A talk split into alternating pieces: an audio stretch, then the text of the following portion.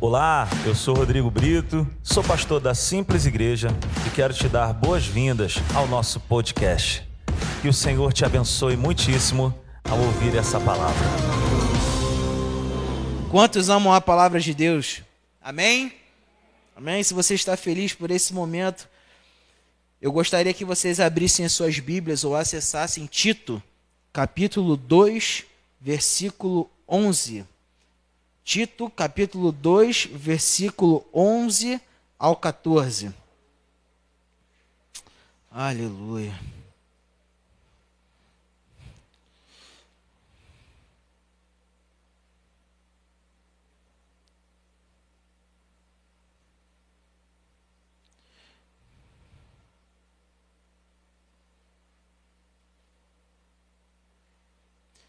Tito, capítulo 2, versículo 11, vai dizer o seguinte: Porque a graça de Deus se manifestou salvadora a todos os homens. Versículo 12. Ela nos ensina a renunciar à impiedade e às paixões mundanas e a viver de maneira sensata, justa e piedosa nesta era presente enquanto aguardamos a bendita esperança, a gloriosa manifestação de nosso grande Deus e Salvador, Jesus Cristo.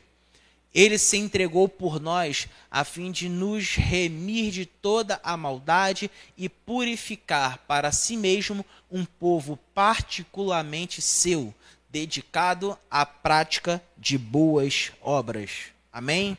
Curvem suas cabeças, fechem seus olhos. Pai, em nome de Jesus, nós te pedimos, ó Deus, que o Senhor possa trazer, ó Pai, a revelação, ó Pai, da tua palavra nos nossos corações. Nós te pedimos, Senhor, que o Senhor possa, Pai, expulsar agora todo o espírito de embaraço, todo o espírito de confusão, tudo aquilo que nos impeça de receber a semente do céu que será plantada em nossos corações. E que essa semente venha dar frutos e que esses frutos não fiquem retidos dentro de nós, mas que se espalhem nos nossos trabalhos, na nossa casa, aonde nós colocarmos a planta dos nossos pés, e que nós possamos sair daqui diferente da maneira que nós entramos. Em nome de Jesus, amém e graças a Deus. O tema da mensagem de hoje é redimidos pela graça. E quando eu me, propus, eu me propus a falar sobre isso, é algo que enche o meu coração. Falar sobre graça. Só que a gente às vezes confunde alguns significados, ou então às vezes a gente fica num significado muito raso do que seria graça, propriamente dita. E uma das dúvidas que sempre param a cabeça dos cristãos é: o que a graça de Deus representa para mim, além de morte e vida na cruz para me salvar. Porque toda vez que nós ouvimos falar sobre de graça, de graça, nós falamos assim: ah, a graça foi quando Jesus morreu na cruz para me salvar. Mas será que existe só esse, esse, esse significado? Se só tivesse esse significado também já estava maravilhoso. Existia uma pessoa que teve muita compaixão, que teve muito amor por mim e você, que morreu na cruz para que hoje nós tivéssemos vida. E isso já estaria o suficiente. Mas Deus ele quer que nós, que nós é, venhamos cavar um pouco mais o coração dele. Que nós venhamos cavar um pouco mais o significado de graça. Eu separei um, um texto daqui da Bíblia Amplificada é o mesmo versículo que nós lemos, só que com um pouco mais de riquezas de detalhes. Eu mandei aqui para Fernanda pedir para ela colocar, mas enquanto isso, é, o livro de Tito, ele é uma carta escrita de Paulo ao próprio Tito. O Tito era um assistente de Paulo, ele era um companheiro de ministério dele. E essa carta ela tinha instruções para Tito sobre como seria o funcionamento da igreja, como seria a organização de uma igreja, e Tito ele estava em Creta nesse momento. E Paulo cita essa passagem sobre graça de uma maneira incrível, porque ele já começa a, a versículo 2:11 dizendo: "Porque a graça de Deus se manifestou salvadora a todos os homens". Eu fui pesquisar a palavra todos, e a palavra todos do grego significa todos, no espanhol significa todos, no inglês significa todos, no latim significa todos, no hebraico significa todos, ou seja, ninguém ficou de fora da graça de Deus. Ninguém ficou de fora. E o texto que pode até estar um pouquinho pequenininho, gente, mas eu queria que a gente reparasse nessa riqueza de detalhes que a gente tem aqui, ó. Porque a graça de Deus o seu imerecido favor e bênção, se manifestou, apareceu para a libertação do pecado e a salvação eterna para toda a humanidade. Ele nos treinou para rejeitar e renunciar toda a impiedade, toda a irreligião e desejos mundanos, apaixonados, para viver vidas discretas, temperadas e autocontroladas retas, devotas, espiritualmente inteiras nesse mundo atual, esperando e procurando a realização da nossa abençoada esperança. Mesmo o glorioso aparecimento do nosso grande Deus e Salvador Cristo Jesus, o Messias ungido, que se entregou em nosso favor, para que ele pudesse nos redimir comprar a nossa liberdade de toda a iniquidade e purificar para si um povo, para ser peculiarmente seu próprio, povo que está ansioso e entusiasmado em viver uma vida que é boa e cheia de atos benéficos. Então, a graça ela vai muito mais além do que morte e vida. A graça ela foi muito mais fundo do que apenas, com muito valor, a morte de Jesus na cruz. A graça não foi apenas um ato, mas também foi uma seleção de benefícios que eu e você nós temos direito e acesso. E eu gostaria de ir por partes nesse versículo que a gente nesse, nessa passagem que a gente acabou de ler. Então, eu quero abrir de uma maneira mais abrangente cada parte dessa passagem e a primeira parte é: porque a graça de Deus. O que é graça? Graça é favor imerecido. Mas tá, Algo, beleza, eu entendo o que é favor imerecido, mas o que é favor imerecido? O favor imerecido é a concessão de bondade a alguém que não tinha direito. Ou seja, é um perdão para quem era imperdoável. A graça é um presente de justiça para quem um dia era injustificável. Ou seja, eu e você não, depend, não dependemos de mérito ou de atitude que nós tenhamos que fazer para receber a graça. A graça não é por mérito, porque nós não somos, nós não éramos merecedores dessa, nós não éramos merecedores. Nós não tínhamos esse merecimento de receber a graça de Deus. Mas no momento em que Jesus morreu na cruz e ao terceiro dia ressuscitou, ele nos deu a oportunidade de nos tornarmos filhos. E quando nos tornamos filhos, nós temos o direito àquilo que foi conquistado na cruz. Então, a graça, ela se manifestou, ela, ela apareceu, porque a graça de Deus, o favor imerecido, para nós que não éramos merecedores, mas que nós passamos de ser não merecedores, mas que passamos agora para o outro lado, para aqueles que têm o direito de receber a graça. E sabe, isso é uma coisa que isso mexe com o meu coração. Porque biblicamente falando, à luz da palavra, graça é favor, dádiva, é imerecimento da parte do Senhor. E uma coisa que, que quando sempre quando eu lembro disso, isso me remete muito a, a, a atos de amor. Por quê?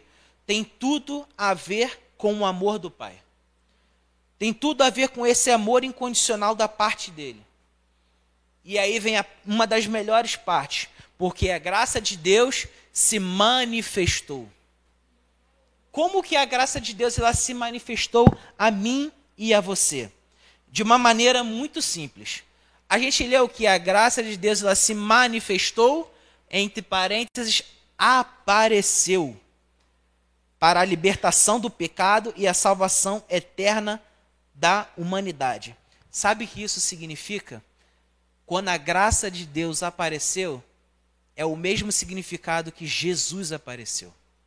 Ou seja, a graça de Deus foi o próprio Jesus aparecendo para nós. Quando Jesus aparece, a graça ela veio manifestada para nós. Então, por isso que a graça apareceu. E é aquilo que muita gente tem dúvida: o que é a graça? Além de favor imerecido, a graça é uma pessoa. E essa pessoa é Jesus Cristo. Ele apareceu para nós para nos libertar de todo o pecado e nos salvar. João capítulo 3, 16 vai dizer: Porque Deus amou o mundo de tal maneira que deu seu Filho unigênito para que todo aquele que nele crê não pereça, mas tenha vida eterna. Isso é maravilhoso. Deus amou o mundo de tal maneira. Se parasse só por aqui já estava bom. Imagine nós sermos alcançados pelo amor de Deus, o dono de todo mundo, Sabe? O dono de ouro da, do ouro e da prata, o médico dos médicos. Se parasse aqui já estava bom. Mas a continuação do versículo é porque Deus amou o mundo de tal maneira que deu o seu único filho. O seu único. Deus ele preferiu sentir a dor momentânea da perda de um filho do que a dor eterna de milhões de filhos. Deus ele preferiu sentir, cara, eu vou perder o meu filho, nem que seja por alguns momentos. Mas eu não quero perder milhões de filhos que eu serei pai daqui para frente. Ele preferiu sofrer essa dor, mas foi por amor. Por amor por mim e por amor a você. Então nós já entendemos que a graça de Deus é o favor imerecido, que é a justiça para o injustificável, era o perdão para o imperdoável, e que ela é uma pessoa, o próprio Jesus Cristo. E aí a gente vai mais um pouco. Ele nos treinou para rejeitar e renunciar toda a impiedade e os desejos mundanos. Nós já podemos enxergar aqui não é apenas um sacrifício de cruz. A gente já entendeu que foi um favor imerecido. Nós já entendemos que a graça é o próprio Jesus Cristo. E agora ele nos deu o manual, ele nos deu o treinamento para, nos, para nós rejeitarmos aquilo que nos fez injustificável. Ele nos deu o treinamento para nós não voltarmos para aonde nós éramos imperdoáveis. Ele nos deu o manual para que nós não errássemos mais, para que nós avançássemos e prosseguíssemos para o alvo. A graça de Deus, ela nos capacitou. Quando nós aceitamos Jesus como nosso único e verdadeiro Salvador, nos arrependemos, confessamos, nós cremos nele, nós recebemos a graça em nossas vidas. Nós recebemos a graça em nossas vidas. Olha que interessante, se Jesus é a própria graça, e quando nós nos arrependemos e decidimos nos tornar filhos de Deus, quem nós aceitamos como nosso único e verdadeiro Salvador? Jesus Cristo, a própria graça. Então, quando nós confessamos Ele em fé, nos arrependemos e chamamos Ele, Senhor, você é o meu único e verdadeiro Salvador, nós recebemos a própria graça de Deus dentro de nós. A própria graça de Deus. E, consequentemente, nós somos treinados para nos afastarmos de tudo aquilo que nos faz nos levar a um passado sem Cristo. Nós somos capacitados, nós somos, sabe, é, colocados em treinamento para nos rejeitarmos as vontades do nosso homem exterior, que são as vontades da carne. Vamos abrir em Tiago capítulo 4, versículo 7. Tiago capítulo 4, versículo 7.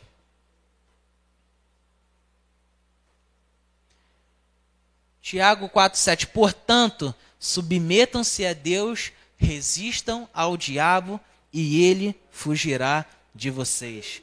Então Deus ele está dando já o, o, o manual. Filhos, submetam-se a mim. Resistam às suas tentações. Resistam aos pedidos desse mundo.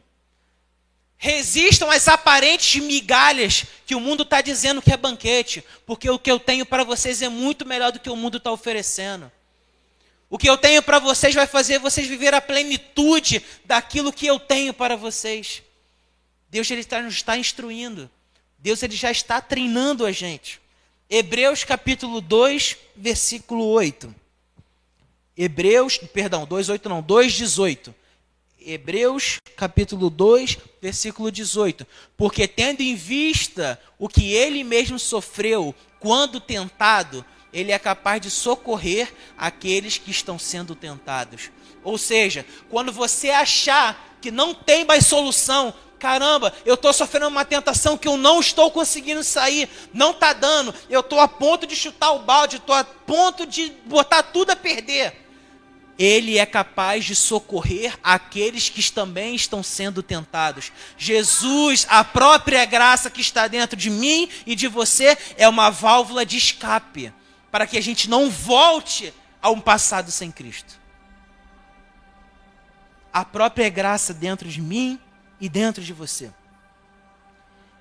E a Bíblia amplificada vai dizer: para viver vidas discretas ou seja, uma vida temperada e autocontrolada. Quem aqui gosta de cozinhar ou quem tem, tem muito tempo de cozinha sabe que o tempero de uma comida é tudo. O tempero de uma comida é tudo. Se um arroz estiver sem sal, a pessoa, assim que botar o arroz na boca, logo percebe. Se o arroz estiver com muito sal, a também pessoa logo percebe.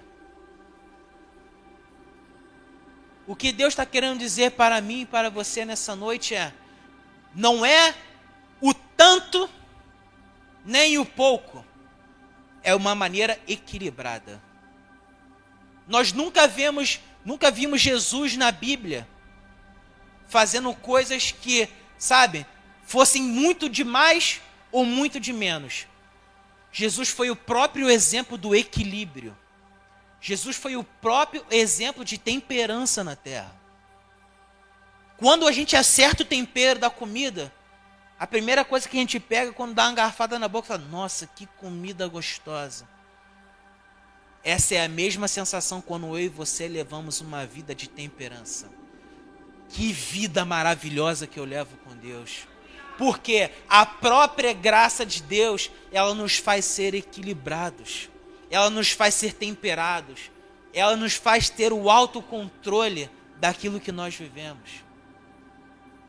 A própria graça de Deus. Autocontrole é equilíbrio.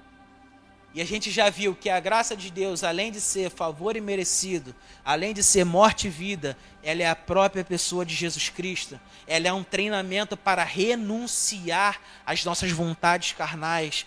Ela é um, ela é um gatilho de domínio, de controle, de temperança. E aí vem a parte 5. Para que ele pudesse nos redimir Redenção, gente. Redenção. O significado da palavra redenção é auxílio, proteção que livra de uma situação difícil, salvação. A Bíblia amplificada vai dizer o seguinte: ela tem um comentário que me faz pular de alegria quando eu leio. Ele comprou a nossa liberdade. Ele comprou a nossa liberdade. Nós estávamos fadados a um destino de trevas, de escuridão, de escravidão. Mas olha o que vai dizer em Colossenses capítulo 1, versículo 13 ao 14. Colossenses capítulo 1, versículo 13 ao 14. Pois ele nos resgatou do domínio das trevas e nos transportou para o reino do seu filho amado em quem temos a redenção, a saber, o perdão dos pecados. Aleluia. Quantos podem aplaudir essa verdade? Ele comprou a nossa liberdade. Sabe? Eu fico imaginando, às vezes eu fico pensando em algumas coisas da Bíblia, eu fico assim, caramba, como é que Jonas devia estar dentro da barriga da baleia? Como é que deve ter sido ver o, o mar se abrindo, aquela arca gigantesca? E esses dias, foi na sexta-feira, na sexta-feira, sexta-feira santa, eu estava conversando com meu pai e a gente parou um momento para parafrasear sobre o, o exato momento em que Jesus morreu. Na sexta-feira foi o dia aonde Jesus ele foi crucificado. E eu fico imaginando uma pessoa que não precisava, sabe, dar satisfação a ninguém, não precisava fazer nada, estava quietinha lá no trono, do lado do Pai, tendo de tudo do bom e do melhor. Vem a terra, deixando tudo, todo, toda o esplendor, toda a majestade. Veio a terra como rei, mas se fez como servo se humilhou. E naquela via, os soldados batendo nas costas dele. Ele carregando aquela cruz pesada. Diversos xingamentos. Quantas coisas ele teve que ouvir sem ele ter feito nada. Quantas coisas ele teve que sofrer sem ter culpa de nada. E ele foi carregando aquela cruz pesada. Ele subiu colocaram a cruz, colocaram ele, pregaram as suas mãos. Eu não imagino que tenha sido um prego fininho, não. Eu imagino que tenha sido um prego grande, grosso, largo, talvez até enferrujado, sendo marretado nas mãos de Jesus. E talvez a gente fosse pensar: caramba, mas ele não tinha culpa de nada, ele não fez nada.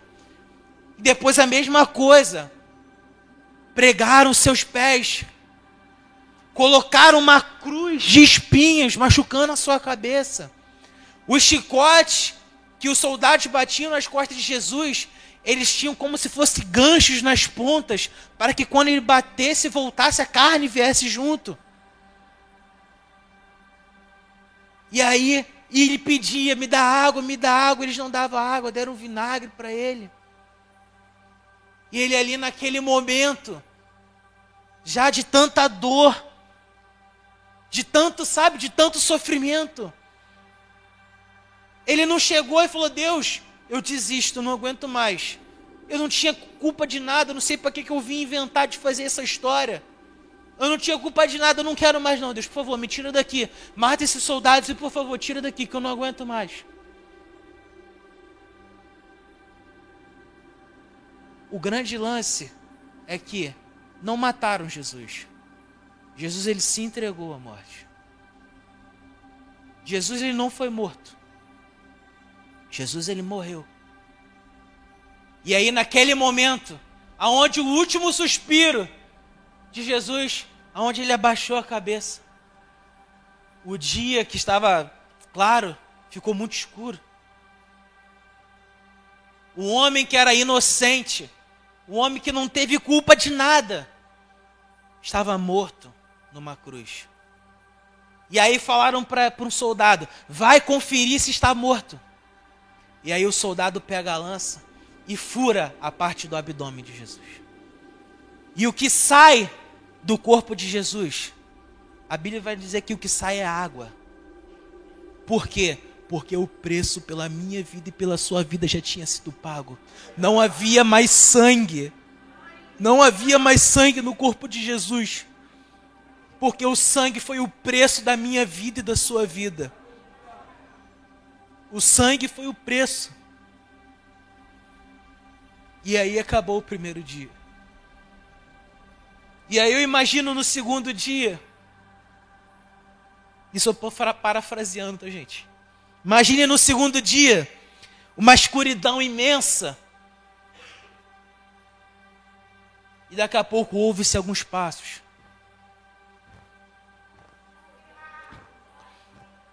E aí começam a falar: que passos são esses? Quem que está vindo aí? Eu não sei. O nosso chefe já está aqui embaixo.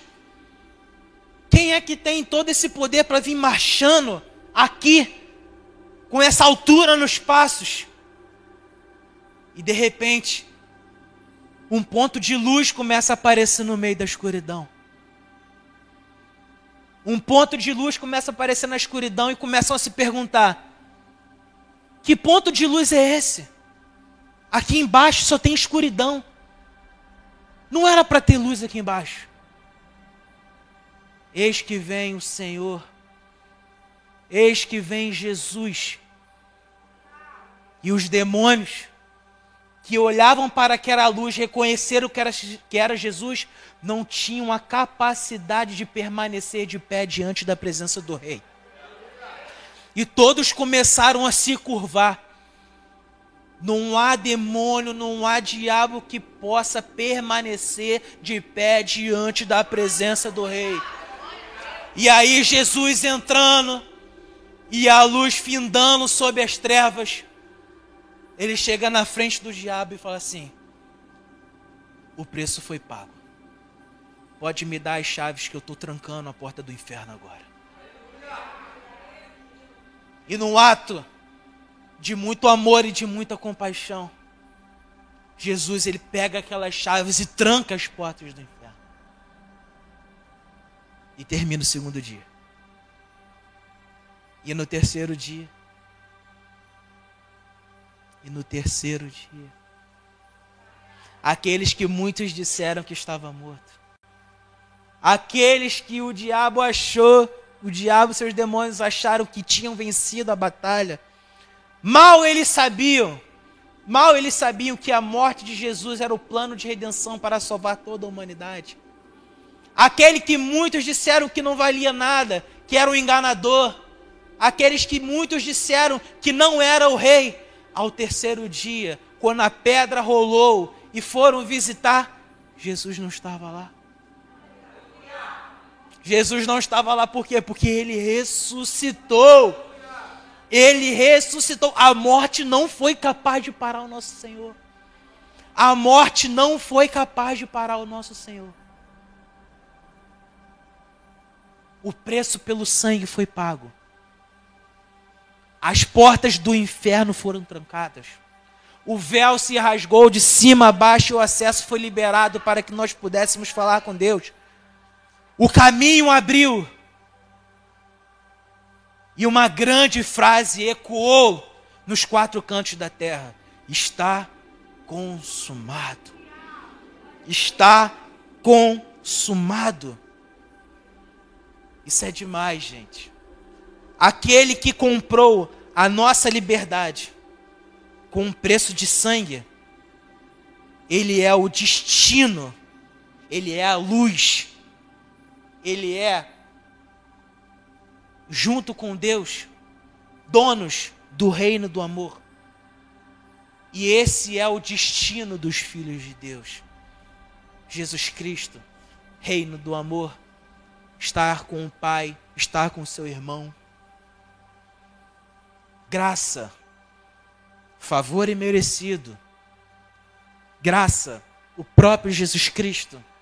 Graça, treinamento para rejeitarmos as vontades da nossa carne, graça para vivermos vidas discretas, temperadas e controladas, graça, o plano de redenção para a minha vida e para a sua vida, graça e purificar para si um povo. Quando ele diz purificar para si um povo, ele quer dizer que para ser peculiarmente, para ser especialmente, para ser exclusivamente dele. Quando ele diz purificar um povo, a purificação fez parte do plano de redenção. Porque enquanto o plano de redenção não foi cumprido, a gente não podia tomar parte de Deus.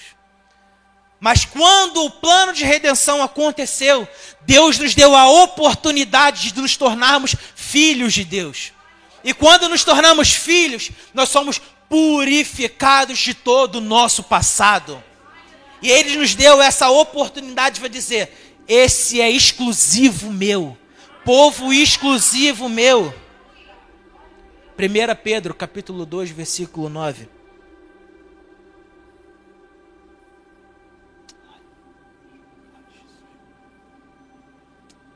1 Pedro, capítulo 2, versículo 9. Vocês, porém, são geração eleita, sacerdócio real, nação santa, povo exclusivo de Deus, para anunciar as grandezas daquele que os chamou das trevas para a sua maravilhosa luz. Gente, isso inflama o seu coração, dê um brado de vitória, aplauda o nome do Senhor.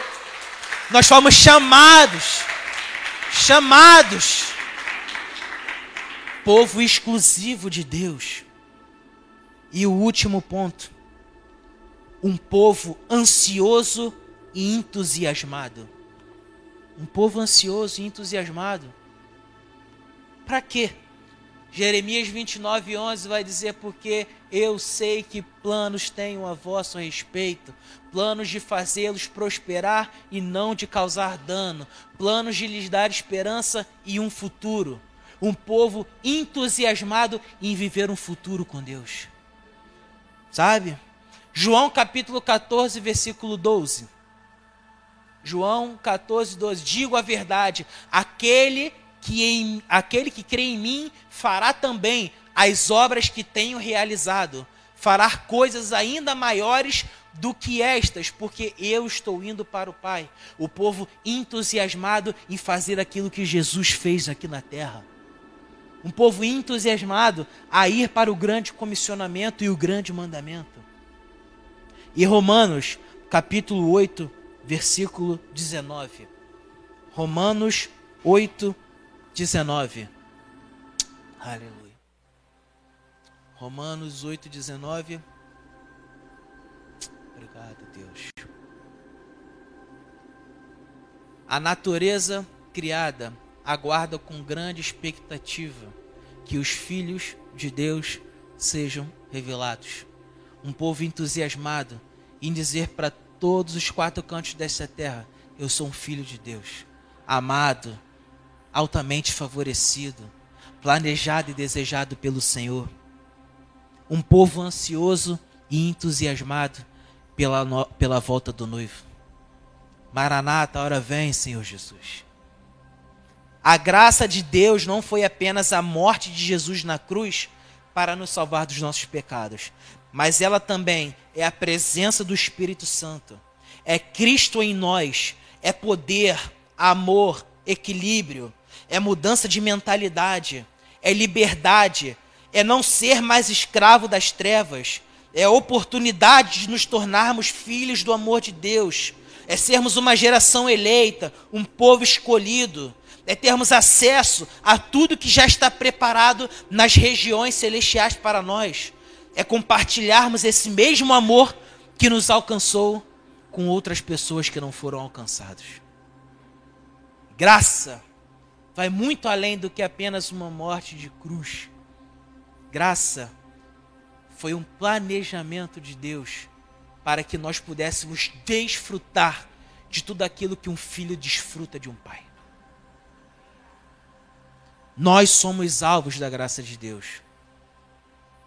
Por que, que nós não fomos alvos da graça de Deus? Nós somos alvos da graça de Deus até hoje. Sabe por quê? Hoje nós fomos e voltamos dos nossos trabalhos e nada aconteceu conosco. Foi a graça de Deus nos protegendo.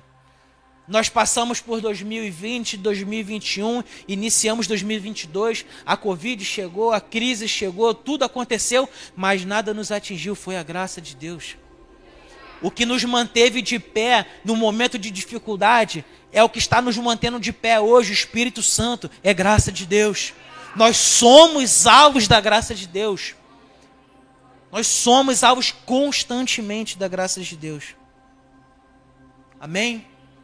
Eu gostaria que nós nos colocássemos de pé. E gostaria que, de fazer uma oração nesse momento. Uma oração para que esse sentimento de amor, de bondade, de gratidão, de liberdade, de identidade transbordasse dentro dos nossos corações. para que a gente realmente tivesse o entendimento de que, cara, foi por mim, foi por você. Os cravos em suas mãos e seus pés foi por mim e por você. A coroa de espinhos foi por mim e por você. O chicote nas costas foi por mim e por você. A traição, as tentações, os xingamentos foi por mim e foi por você. A graça foi muito além. Foi muito além. Foi muito além, muito além. Muito obrigado, Jesus. Muito obrigado. Deus, nós te louvamos e te agradecemos. Obrigado pelo seu amor incondicional. Obrigado pelo seu amor infalível. Obrigado pelo esse amor furioso que não mede esforços. Esse amor que não tem impedimentos. Esse amor que nos alcança todos os dias. Obrigado, Deus, por essa graça, maravilhosa graça. Obrigado, Deus, pelo sacrifício de cruz feito pelo seu filho Jesus. Obrigado, Pai, por tudo aquilo, Pai, que foi me dado por direito naquela cruz quando eu me torno um filho de Deus. Obrigado, Senhor, porque não há como mensurar tanto amor. Obrigado, Deus, porque eu fui alcançado por Sua graça. Obrigado por eu ser alvo todos os dias do Seu amor. Obrigado, Pai, por eu ser alvo todos os dias da Sua graça. Que esse sentimento, Pai, de gratidão, de amor, transborde em nossos corações, Senhor. Que nós possamos sempre nos lembrar, ó Pai, da onde que era para nós estarmos, ó Pai, e onde hoje nós estamos. Que nós possamos nos lembrar, Pai, que era, Pai, para nós estarmos, ó Deus, no reino de trevas, mas hoje estamos vivendo no reino do amor. Muito obrigado, Senhor. Muito obrigado, Jesus. Eu gostaria de fazer um pedido nessa noite. Eu não sei se você chegou aqui, sabe, bem ou mal, cansado, a ponto de desistir, ou também eu não sei se quem está nos assistindo está neste ponto da sua vida. Talvez você esteja olhando, cara, eu não, não tem jeito para minha vida. Eu não tenho mais, sabe, como como sair dessa minha situação. Eu cheguei a um ponto aonde para mim nada mais faz sentido. O único sentido que eu tenho é, sabe, acabar com a minha vida, desistir de tudo, da minha casa, da minha família. Em um determinado momento da minha vida, eu, eu, gostar, eu sempre gostei de comer e aí, poxa, sempre falaram mal de comida japonesa. E aí sempre tem esse preconceito de é comida crua e é comida ruim. E aí um determinado dia eu falei, cara, eu vou, eu vou comer e vou experimentar. Eu comi, experimentei, gostei e hoje é uma das minhas comidas favoritas. Eu não sei o que te fez estar nessa situação. Eu não sei que evangelho de Cristo foi apresentado para você. Eu não sei com que palavras te apresentaram o nosso Salvador, o nosso Deus. Talvez te apresentaram de uma maneira totalmente desconexa. Talvez te apresentaram de uma maneira que causasse tristeza, ódio e repulsa. E eu quero te dizer nessa noite duas coisas. A primeira coisa é: a religião ela não atrai ninguém, ela apenas afasta as pessoas do propósito. A religião ela não atrai ninguém, ela só apenas afasta as pessoas do propósito. De repente você procurou uma religião, uma denominação, aonde te apresentaram uma coisa totalmente falha, uma coisa totalmente desconexa, te afastando do propósito. E hoje você não sabe, não tem mais gosto em vir para a igreja, ou também não tem mais gosto em querer conhecer Jesus. A segunda coisa que eu tenho para te falar é: assim como um dia eu experimentei o Evangelho, e hoje eu anseio todas as vezes em falar com meu Pai, eu quero te fazer um pedido. Experimente desse Evangelho. Experimente Jesus. Experimente Jesus. Sabe? Às vezes nós estamos sozinhos na nossa caminhada e parece que há um vazio dentro de nós tão grande que nada preenche. Dinheiro não preenche, mulheres e homens não preenche, sabe? Drogas não preenche, o trabalho não preenche, parece que nada faz sentido, parece que esse vazio nunca acaba, parece que esse vazio nunca para. Existe uma frase de um filósofo russo, Fyodor Dostoiévski. Ele vai dizer assim: existe no homem um vazio do tamanho de Deus. Esse vazio que hoje você pode estar sentindo, ele cabe certinho do tamanho de Deus. E Deus está te fazendo um pedido nessa noite. Deixa eu preencher esse vazio. Deixa eu trocar essa tristeza por alegria. Deixa eu trocar esse choro por um sorriso bem lindo no seu rosto. Deixa eu trocar a noite de sonos mal dormidas pela melhor noite de sono que você já teve. Deixa eu tirar toda essa amargura e esse rancor no, no teu coração e trazer paz, alegria. Deixa eu tirar todo esse sentimento de culpa e te dar um sentimento de liberdade. Há alguém nesta noite que deseja aceitar Jesus como seu único e verdadeiro Salvador? Há alguém que deseja ser suprido por esse amor furioso, incontrolável, por esse amor que não mediu esforço para me salvar e para te salvar, alguém que deseja aceitar Jesus como seu único e verdadeiro Salvador, todos estão de olhos fechados. Eu só quero orar por você. Levante sua mão se você deseja aceitar Jesus como seu único e verdadeiro Salvador. Amém. Há alguém que esteja no momento, Hugo, eu sou cristão, mas eu apenas tive um desvio na minha rota da minha caminhada cristã mas hoje eu decidi e quero voltar para os caminhos do Senhor. Há alguém que deseja voltar para os caminhos do Senhor? Há alguém que está dizendo: Eu estou afastado, eu estou me sentindo pesado, triste, cansado, e a única solução para a minha vida é Jesus. Amém. Glória a Deus. Aleluia. Glória a Deus. Você que também está do outro lado, nos assistindo pela internet, se você decidiu aceitar Jesus como seu único verdadeiro Salvador, ou se você quer voltar para os caminhos do Senhor, primeiro eu gostaria que você fizesse essa oração conosco, e segundo, entre em contato conosco. Diz: Eu estava assistindo um culto e aceitei a Jesus, estou voltando para o caminho do Senhor e preciso de ajuda. Nós vamos ter o prazer em te ajudar. Manda uma mensagem para a gente no nosso Instagram, no YouTube, no Facebook. Deus, Ele te ama. Deus, Ele ama a sua vida. Você é um filho amado, desejado, planejado. Você não foi um erro. Você foi um acerto de Deus. E eu gostaria que todos nós fizéssemos essa oração nesse momento. Pai, muito obrigado pelo sacrifício de cruz. Eu me arrependo dos meus pecados. Te confesso em fé e te aceito como meu único e verdadeiro Salvador. E estou disposto a viver uma vida com Cristo.